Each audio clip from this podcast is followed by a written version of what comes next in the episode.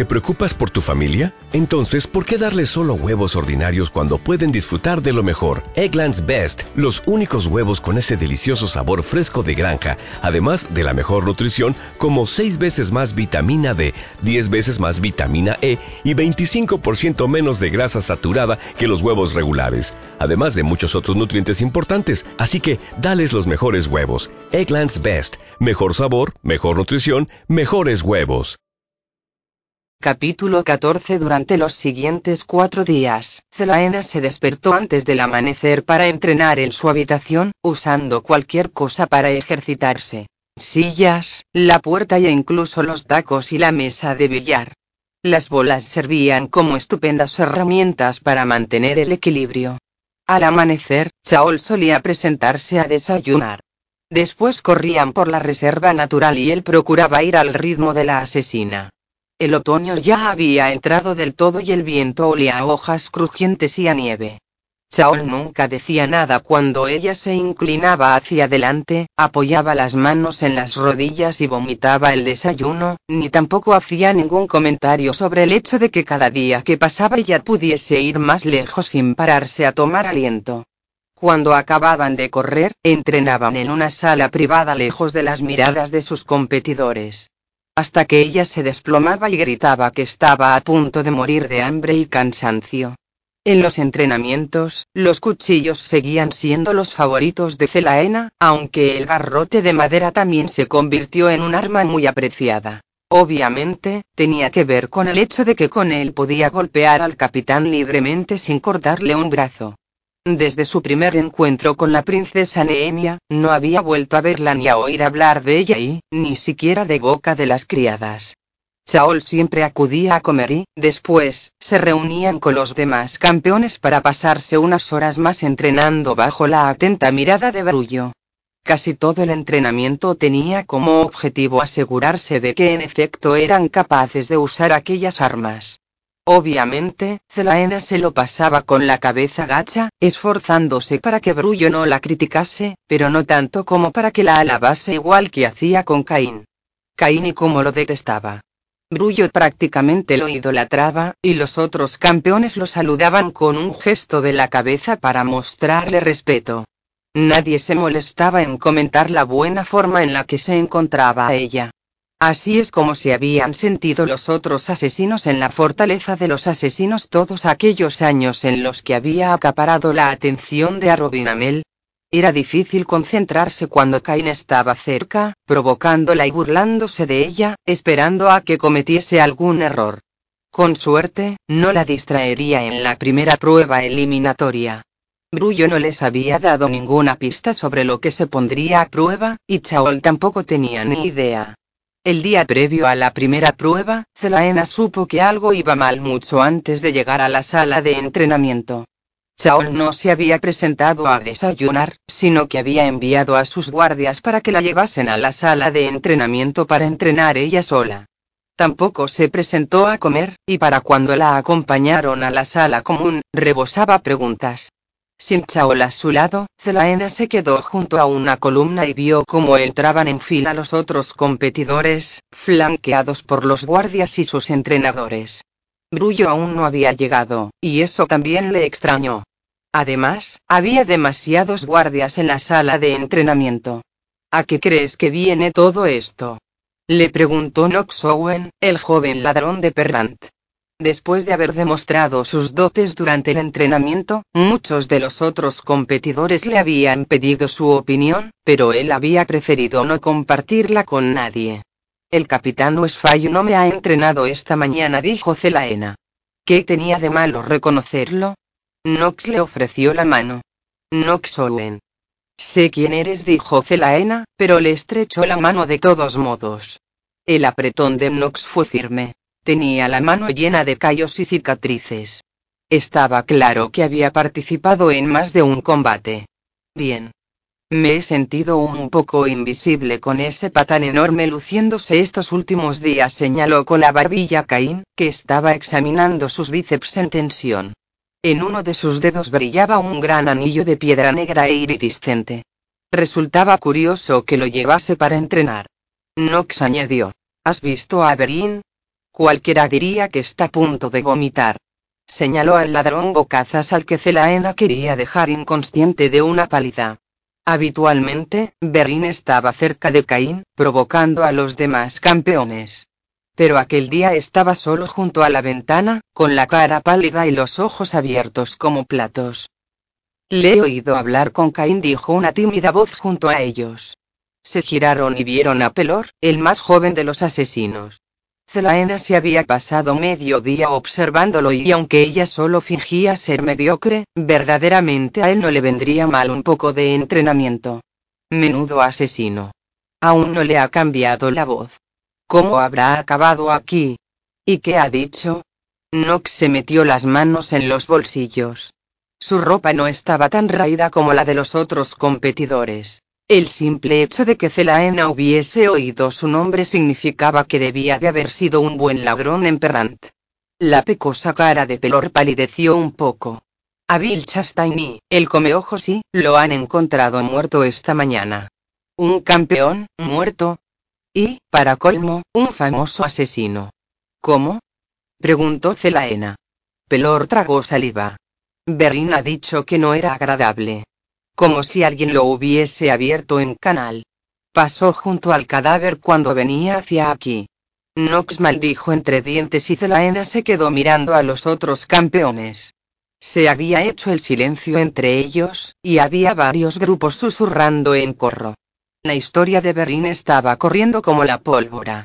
Dice que el cadáver de Chastain estaba hecho girones, añadió Pelor. Un escalofrío le recorrió la espalda, pero negó con la cabeza.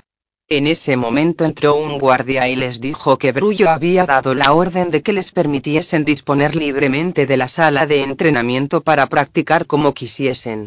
Como necesitaba distraerse para conjurar la imagen que se estaba formando en su cabeza, Zelaena no se molestó en despedirse de Nox y de Pelor y se dirigió a grandes zancadas al armero, de donde cogió un cinturón lleno de cuchillos arrojadizos. Eligió un lugar junto a las dianas del tiro con arco.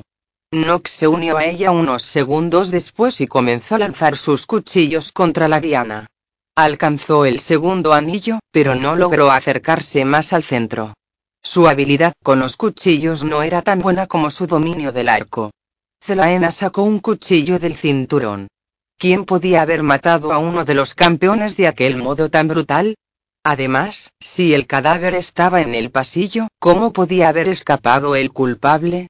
El castillo era un hormiguero de guardias. Había muerto un campeón tan solo un día antes de la primera prueba. ¿Se repetiría la historia? La asesina se concentró en el pequeño punto negro del centro de la diana. Estabilizó su respiración, levantó el brazo y dejó libre la muñeca. El ruido que hacían los otros campeones se fue apagando. La negrura del centro de la diana la atraía y, al soltar el aire, lanzó el cuchillo. En su camino brilló como una estrella fugaz hecha de acero. Al acertar en el blanco, Zelaena sonrió torvamente. A su lado, Nox maldijo con viveza cuando su cuchillo alcanzó el tercer anillo. La sonrisa de Zelaena se ensanchó, a pesar del cadáver hecho trizas que yacía en alguna parte del castillo. La muchacha sacó otro cuchillo, pero se quedó parada cuando Berin la llamó desde el cuadrilátero donde entrenaba con Caín.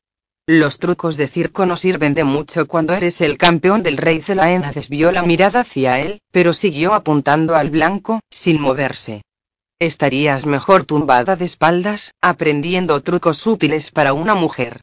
De hecho, esta noche puedo enseñarte algunos, si quieres se echó a reír y Caín lo secundó. Zelaena agarró la empuñadura del cuchillo con tanta fuerza que se hizo daño. No les hagas caso, murmuró Nox. Lanzó un cuchillo más y volvió a fallar el centro de la diana. No sabrían por dónde empezar con una mujer ni aunque una se pasease desnuda por su dormitorio. Zelaena lanzó el cuchillo y la hoja hizo un ruido metálico al clavarse junto a la que ya había incrustado en el centro de la diana. Nox arqueó sus oscuras cejas, lo cual no hizo sino resaltar sus ojos grises. No podía tener más de 25 años. Tienes una puntería impresionante. Para ser una chica, respondió ella. No contestó él, y lanzó otro cuchillo. Se mire por donde se mire. Su cuchillo volvió a fallar. Se acercó a la diana, arrancó los seis cuchillos y los metió en sus vainas antes de volver a la línea de lanzamiento. Zelaena carraspeó. Estás mal colocado, dijo la asesina en voz baja para que no la oyesen los otros campeones. Y la posición de la muñeca es incorrecta. Nox bajó el brazo y ella adoptó la postura correcta. Con las piernas así añadió. Nox se quedó mirándola durante unos segundos y puso las piernas en una posición similar. Flexiona ligeramente las rodillas. Echa los hombros hacia atrás y relaja la muñeca. Lanza el cuchillo cuando hayas expulsado el aire. Zelaena le hizo una demostración y el cuchillo se clavó en el centro de la diana. Enséñamelo otra vez, pidió Nox agradecido. Zelaena volvió a hacerlo y alcanzó de nuevo el centro de la diana. Luego lanzó otro cuchillo con la mano izquierda y reprimió un grito triunfal cuando la hoja se hundió en el mango de otro cuchillo. Nox se concentró en el blanco mientras levantaba el brazo. Acabas de humillarme, dijo riéndose entre dientes mientras levantaba el cuchillo todavía más. Deja la muñeca más suelta, contestó ella. Es la clave para hacer un buen lanzamiento. Nox obedeció, soltó aire lentamente y lanzó el cuchillo. No se clavó en el centro de la diana, pero sí dentro del anillo interior. He mejorado un poco, dijo levantando las cejas. Solo un poco contestó ella, y se mantuvo firme mientras él recogía los cuchillos de ambos de las dos dianas y le devolvía los suyos. Zelaena los envainó en su cinturón. ¿Eres de Perrant, no? preguntó. Aunque nunca había estado en Perrant, la segunda ciudad más grande de Terrasen, la sola mención de su país aún le hacía sentir miedo y culpabilidad. Habían pasado diez años desde el asesinato de la familia real, diez años desde que el rey de Adarlan había invadido el país con su ejército, diez años desde que Terrasen había sido condenado en silencio y entre cabezas gachas.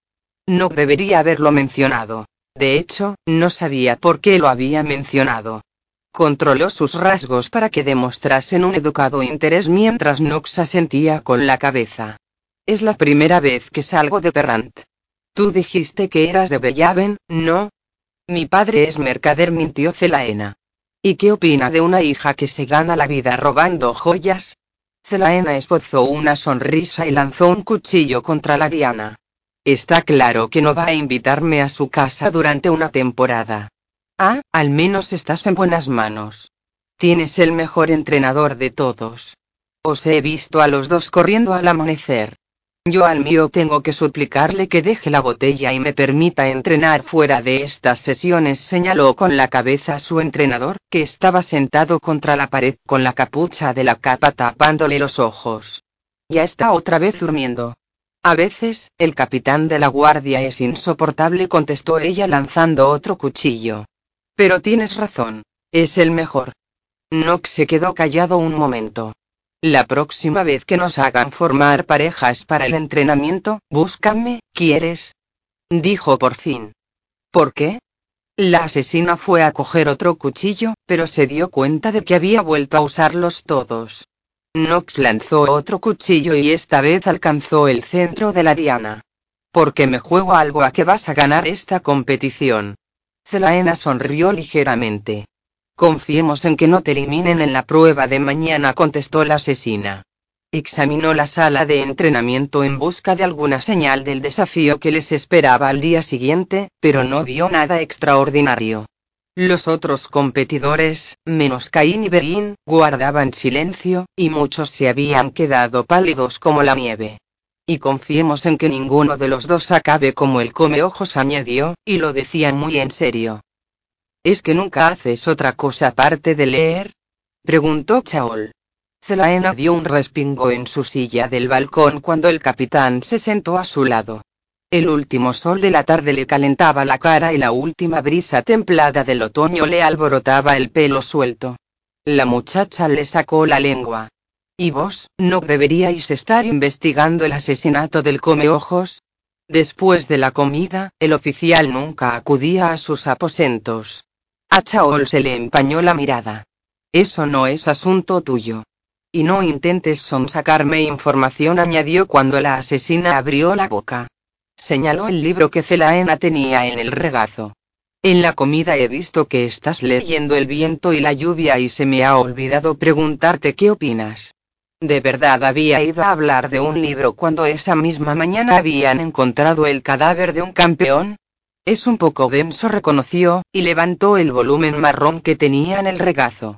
Como el capitán no contestó, ella preguntó, ¿A qué habéis venido? He tenido un día muy ajetreado. Zelaena se masajeó la rodilla, que tenía dolorida. Por culpa del asesinato de Bill. Porque el príncipe me ha arrastrado a una reunión del consejo que ha durado tres horas, contestó. Le temblaba un músculo de la mandíbula. Pensaba que su Alteza Real era amigo vuestro. Y lo es. ¿Desde cuándo sois amigos? El capitán se quedó callado y Zelaena comprendió que Chaol se estaba planteando cómo podría usar ella esa información en su contra, sopesando el riesgo de contarle la verdad.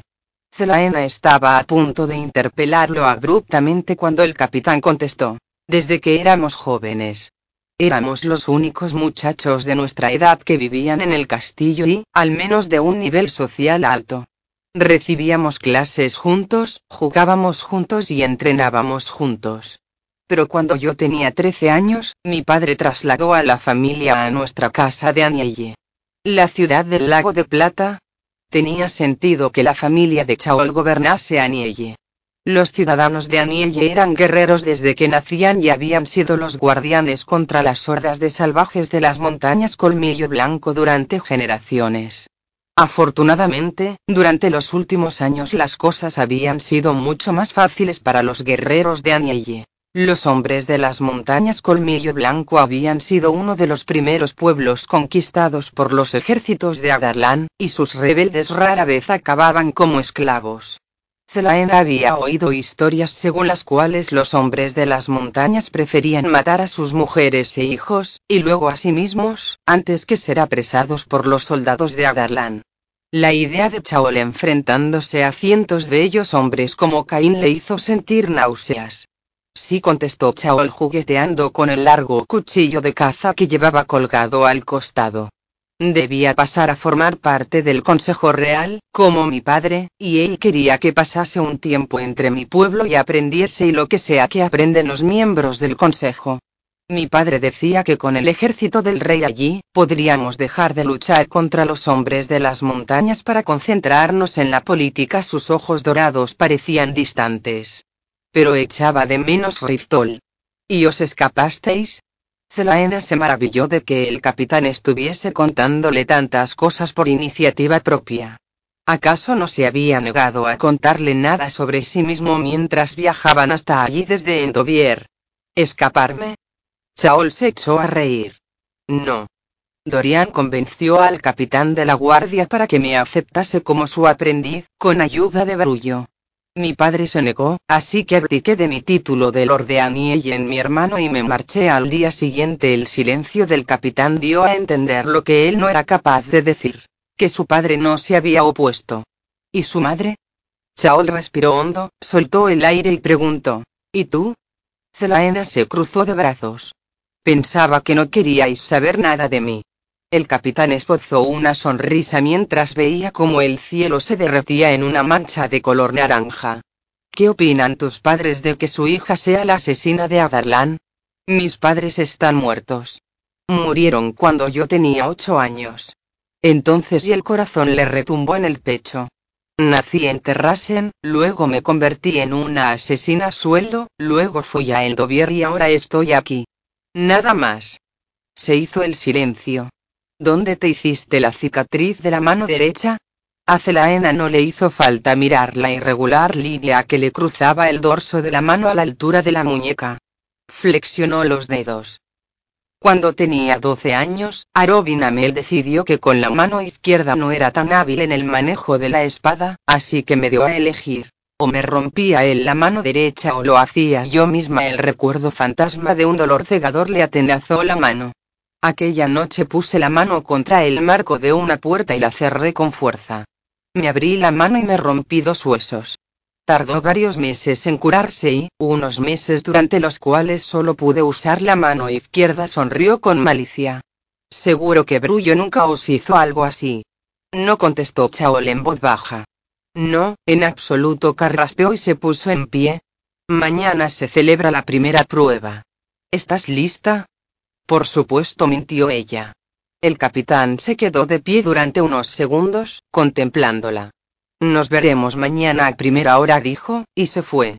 En el silencio que siguió a su marcha, Zelaena se quedó pensando en la historia del capitán y en los caminos que los habían hecho tan diferentes pero tan parecidos. Se abrazó las rodillas y un viento frío hizo mecerse los volantes de su vestido. Capítulo 15 Aunque nunca lo reconocería, Zelaena no sabía qué esperar de su primera prueba. Después de todo el entrenamiento de los últimos cinco días y del cambio de unas armas y técnicas a otras, tenía todo el cuerpo dolorido. Eso era algo que tampoco reconocería nunca, aunque le resultase casi imposible ocultar el dolor punzante que sentía en brazos y piernas. Cuando Zelaena y Chaol entraron en la gigantesca sala de entrenamiento por la mañana, la asesina miró a sus competidores y recordó que no era la única que no tenía ni idea de lo que les esperaba. Una enorme cortina negra cubría la mitad de la sala e impedía ver lo que había en la otra mitad. Lo que hubiese al otro lado de la cortina reflexionó Zelaena iba a decidir la suerte de uno de ellos. El barullo habitual había dado paso a un silencio salpicado de susurros y, más que relacionarse entre sí, los competidores preferían quedarse junto a sus entrenadores. Zelaena se quedó pegada a Chaol, nada extraordinario. Lo que sí era extraordinario eran los patrocinadores, que, desde lo alto de la entreplanta, miraban lo que sucedía en el suelo de cuadros blancos y negros. A Celaena se le hizo un nudo en la garganta al cruzarse su mirada con la del príncipe heredero. Aparte del envío de sus libros, no lo había visto ni había tenido noticias suyas desde el encuentro con el rey.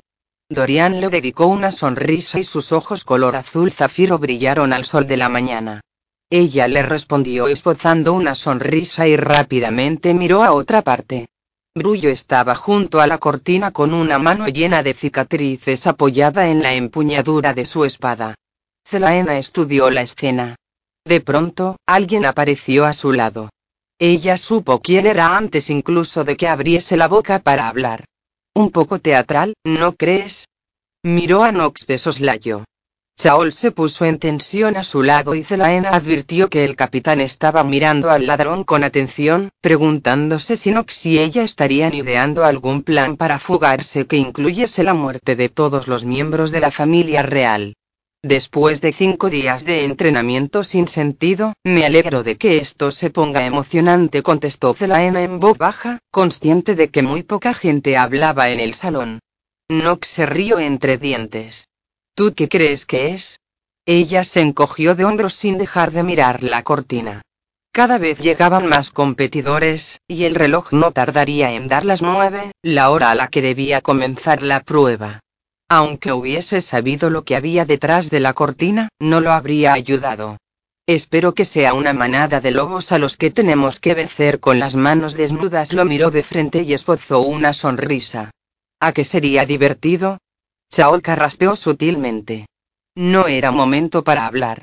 Zelaena se metió las manos en los bolsillos de los pantalones negros. Buena suerte le dijo a Nox antes de echar a andar a grandes zancadas hacia la cortina con Chaol siguiéndola de cerca. Cuando se hubieron alejado un poco, le preguntó al capitán entre dientes. ¿No tenéis ni idea de lo que hay detrás de esa cortina? Chaol negó con la cabeza. Zelaena se ajustó el grueso cinturón de cuero a la altura de las caderas. Era la clase de cinturón adecuado para soportar el peso de varias armas. Su ligereza solo le recordaba todo lo que había perdido y todo lo que podía ganar. La muerte del comeojos el día anterior había sido una suerte en un aspecto. Ahora había un hombre menos contra el que competir. Miró a Dorian. Desde donde se encontraba en la entreplanta, seguramente él sí podía ver lo que había al otro lado de la cortina. ¿Por qué no la ayudaba a hacer trampa? Dirigió su atención a los otros patrocinadores nobles vestidos con ropas refinadas y rechinó los dientes al ver a Perrington. Este sonrió al ver a Caín, que estaba estirando sus musculosos brazos. ¿Le habría dicho ya lo que había al otro lado de la cortina? Brullo carraspeó. Atentos gritó. Todos los competidores intentaron aparentar tranquilidad mientras él avanzaba hasta el centro de la cortina. Ha llegado el momento de la primera prueba, sonrió de oreja a oreja, como si lo que ocultaba la cortina fuese a suponer un tormento para ellos. Tal como ordenó su majestad, hoy resultará eliminado uno de vosotros. Uno de vosotros no será considerado digno. Vamos, dilo de una vez pensó Zelaena mientras apretaba los dientes. Como si le hubiese leído el pensamiento, Brullo chasqueó los dedos y un guardia que estaba junto a la pared tiró de la cortina. Centímetro a centímetro, se fue descorriendo hasta que Izelaena reprimió una carcajada. ¿Tiro con arco? ¿Era una competición de tiro con arco? Las reglas son sencillas, dijo Brullo. Tras él había cinco dianas repartidas por toda la sala. Podéis disparar cinco veces, una por diana. El que tenga peor puntería se va a su casa. Algunos competidores se pusieron a murmurar, pero Zelaena tuvo que concentrarse para evitar sonreír de oreja a oreja. Desafortunadamente, Caín no se molestó en ocultar su sonrisa triunfal. ¿Por qué no podía haber sido él el campeón al que habían encontrado muerto? Lo haréis uno por uno, dijo Brullo, y tras ellos aparecieron un par de soldados empujando un carrito lleno de arcos y aljabas cargadas de flechas. Poneos en fila ante la mesa para decidir en qué orden participaréis. Doy por comenzada la prueba. Zelaena esperaba que todos acudirían corriendo a la larga mesa donde habían depositado todos aquellos arcos y flechas idénticos, pero al parecer ninguno de los otros 22 competidores tenía demasiada prisa por volver a casa. Zelaena hizo el ademán de unirse a la fila que estaba comenzando a formarse, pero Chaol la agarró del hombro. No te luzcas, la advirtió. Zelaena sonrió con dulzura y le apartó los dedos. Lo intentaré, susurró, y se unió a la fila. Darles flechas era un enorme acto de fe, aun cuando tuviesen las puntas romas. Una punta poco afilada no impediría que una flecha atravesase el cuello de Perrington o de Dorian, de haberlo querido. Aunque el pensamiento fuese entretenido, Zelaena siguió prestando atención a los competidores. Con 22 campeones y 5 disparos por cabeza, la prueba se alargó muchísimo tiempo. Gracias a que Chao la había retenido, ahora ocupaba uno de los últimos lugares de la fila. No el último, pero casi. Tras ella solo había tres competidores. Estaba tan atrás que tuvo que ver a todos someterse a la prueba antes que ella, incluido Caín. Los otros competidores lo hicieron bastante bien. Los enormes objetivos circulares estaban compuestos de cinco anillos de colores. El interior era amarillo, con un puntito negro para señalar el centro de la diana. Las dianas eran más pequeñas cuanto más atrás estaban colocadas. Como la sala era tan larga, la última diana estaba a casi 65 metros de distancia. Zelaena pasó los dedos por la suave curva de su arco de madera de tejo. El tiro con arco era una de las primeras destrezas que le había enseñado a Robin, algo básico en el entrenamiento de cualquier asesino a sueldo. Dos de los asesinos lo demostraron con disparos fáciles y diestros. Aunque no alcanzaron el centro de la diana y sus lanzamientos se fueron haciendo más descuidados cuanto más lejano era el objetivo, quienesquiera que hubiesen sido sus maestros sabían lo que les estaban enseñando. Pelor, el asesino desgarbado, aún no era lo bastante fuerte para manejar un arco y apenas logró acertar ningún disparo. Al acabar, los ojos le brillaban con resentimiento. Los campeones se rieron por lo bajo, y Caín fue quien más fuerte rió. Brullo tenía el semblante serio. ¿Es que nadie te ha enseñado a usar un arco, muchacho? Pelor levantó la cabeza, fulminó al maestro de armas con la mirada y le habló con un descaro sorprendente. Se me dan mejor los venenos. Venenos. Brullo levantó las manos. El rey quiere un campeón y tú no serías capaz de acertarle a una vaca en un prado. El maestro de armas le ordenó que se retirase con un gesto de la mano. Los otros campeones volvieron a reírse y a Celaena le dieron ganas de sonreír con ellos. Pero Pelor respiró hondo, se estremeció, relajó los hombros y se reunió con el resto de los competidores que ya habían terminado. Si al final acababa eliminado, ¿a dónde se lo llevarían?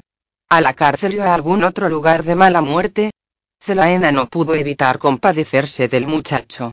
Sus disparos tampoco habían sido tan malos.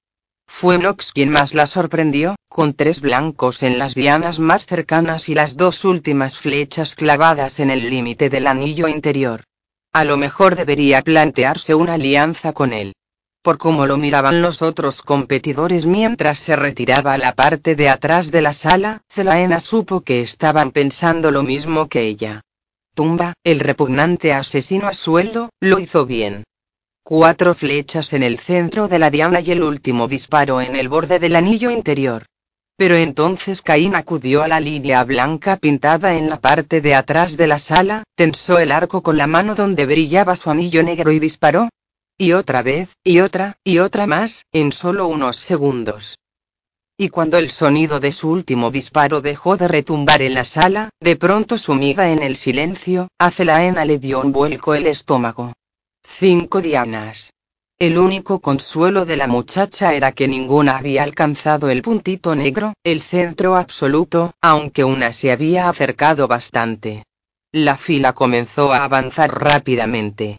Zelaena no podía pensar en otra cosa que no fuese Cain y Perrington aplaudiendo a Cain, y Brullo dándole una palmada en la espalda a Cain, y todo el mundo prestándole atención y alabando a Cain, no por ser una montaña de músculos, sino porque se lo merecía de verdad. De repente, Zelaena se vio de pie ante la línea blanca, enfrentada a la enorme longitud de la sala. Algunos hombres se rieron, aunque en voz baja, y ella mantuvo la cabeza bien alta mientras echaba la mano por encima del hombro para coger una flecha y la colocaba en el arco. Unos días antes habían practicado el tiro con arco y ella había obtenido excelentes resultados y todo lo excelentes que había podido sin llamar la atención. Además, había matado a hombres a más distancia que la más lejana de las dianas de disparos limpios que les habían atravesado el cuello. Intentó tragar saliva, pero tenía la boca seca. Soy Zelaena Sardotien, la asesina de Adarlan. Si estos hombres supiesen quién soy, dejarían de reírse. Soy Zelaena Sardotien. Voy a ganar. No tendré miedo. Tensó el arco y los músculos doloridos del brazo se resintieron del esfuerzo. Bloqueó el ruido, el movimiento y cualquier otra cosa que no fuese el sonido de su respiración mientras se concentraba en la primera diana. Respiró hondo y, mientras soltaba el aire, dejó volar la flecha. Diana. Se le deshizo el nudo del estómago y resopló por la nariz. La flecha no se había clavado en el centro absoluto de la diana, pero es que tampoco lo había intentado. Algunos de los hombres dejaron de reírse, pero no les hizo caso. Puso otra flecha en el arco y disparó a la segunda diana. Había apuntado al borde del anillo interior, y lo alcanzó con una precisión brutal. Podría haber hecho un círculo entero de flechas si hubiese querido. Y si hubiera tenido suficientes flechas. En la tercera diana volvió a acertar. Había apuntado al borde, pero se clavó más cerca del centro. Hizo lo mismo con la cuarta diana, pero apuntó al otro lado del centro. La flecha se clavó en el lugar preciso a donde había apuntado. Al sacar su última flecha, oyó reírse a uno de los competidores, un mercenario pelirrojo llamado Renault. Apretó tanto el arco que la madera crujió y se dispuso a lanzar su última flecha. La diana era poco más que un borrón de color, tan lejana que el centro era un grano de arena en la enormidad de la sala. No podía ver el puntito del centro y, aquel puntito que nadie había alcanzado todavía, ni siquiera Caín. El brazo de Celaena tembló del esfuerzo cuando tensó la cuerda un poco más y disparó. La flecha se clavó en el centro absoluto y borró de la vista el puntito negro. Todos dejaron de reírse. Nadie le dijo nada cuando se alejó de la fila y dejó el arco en el carrito. Saul frunció el ceño. Estaba claro que no había pasado inadvertida, pero Dorian sonrió. Zelaena suspiró y se unió a los contendientes que esperaban el final de la competición, pero sin acercarse a ninguno. Cuando Brullo comparó la puntería de los competidores, no fue el joven Pelor quien resultó eliminado, sino uno de los soldados del ejército pero aunque Celaena no había perdido ni por asomo, no podía soportar de ninguna manera la sensación de que en realidad no había ganado nada en absoluto.